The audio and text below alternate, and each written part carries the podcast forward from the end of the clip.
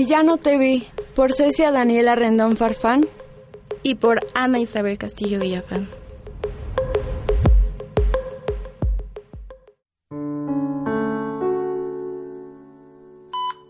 Él seguía en la camilla sin despertar, mientras que a ella no la dejaban entrar. Su llanto era muy fuerte y el dolor era insoportable. La incertidumbre de no saber lo que podría pasar, si ya no volverían a hablar. Ella seguía culpándose. Pensaba que era su culpa y que de no ser por ella, él nunca habría ido a ese lugar.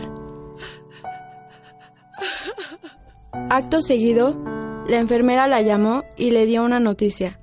Andrea, desesperada, salió corriendo desde la sala de espera hasta la salida. Y en el estacionamiento, el coche se detuvo, pero parecía ser muy tarde. Todos se preguntaban qué había pasado con ella, y de repente la gente empezó a rodear el coche. Él despertó. Lo primero que hizo al despertar fue preguntar por Andrea. Nadie sabía de su paradero. Sin embargo, él nunca se imaginó que aquel día de su accidente sería la última vez que se verían. Él hubiera deseado haber ocupado su lugar.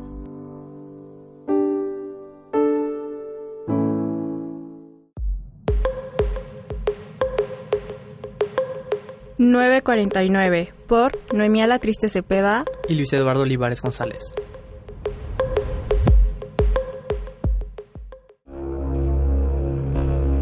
Después de subir al taxi, me encontraba tranquila y acongojada a la vez. En el trayecto hacia mi hogar tuve la sensación de ser observada, aunque no precisamente por el conductor.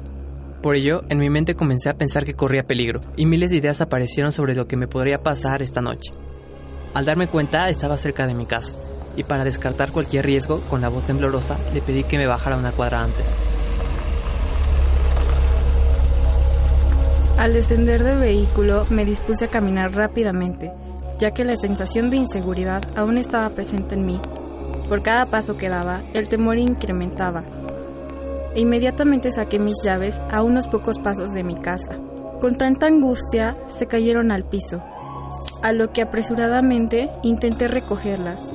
Cuando vi una sombra detrás de mí, la cual se acercaba sigilosamente, me di cuenta que el miedo que sentía no era imaginario y que era más cercano de lo que pensaba.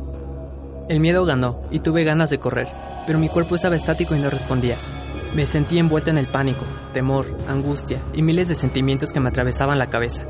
Cuando logré reaccionar, me dispuse a huir sin siquiera voltear atrás, y en menos de lo que esperaba, logré llegar hasta la puerta de mi casa. Metí la llave. Por fin abrió. Me sentí aliviada pero fue justamente en el momento en que estaba a punto de adentrarme que una mano con un trapo de olor extraño cubrió mi boca y nariz. Intenté gritar y patalear con todas las fuerzas que tenía, aunque mientras más lo hacía, más me debilitaba. Así fue hasta que mis párpados se cerraron y perdí la noción.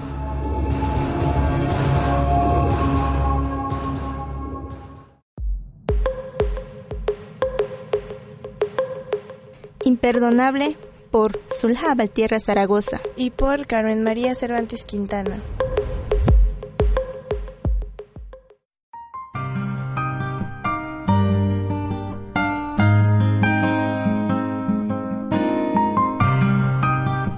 Han pasado cinco años y aún recurro al mismo lugar, donde todo comenzó. Los columpios, el cielo azul, y sus nubes que lentamente se mueven por el aire siguen siendo igual de cuando nos sentamos juntos a sentir la cálida luz del sol en nuestros rostros. Estaba tan inmersa en los recuerdos que no me di cuenta de la sombra que se estaba acercando hacia mí. Levanté la mirada y sin poder ver por los rayos que el sol pegaba en mi cara, una voz familiar que llamaba mi nombre provocó escalofríos acompañados de sentimientos de alegría, tristeza, dolor, miedo, y un corazón tan acelerado que no sentía desde ya hace mucho tiempo. ¿Qué ha sido de ti? me dijo, sentándose en el columpio de al lado. Ya han pasado muchos años. Hice el mayor esfuerzo para responder con una voz firme que ocultara mi sorpresa por habérmelo encontrado aquí.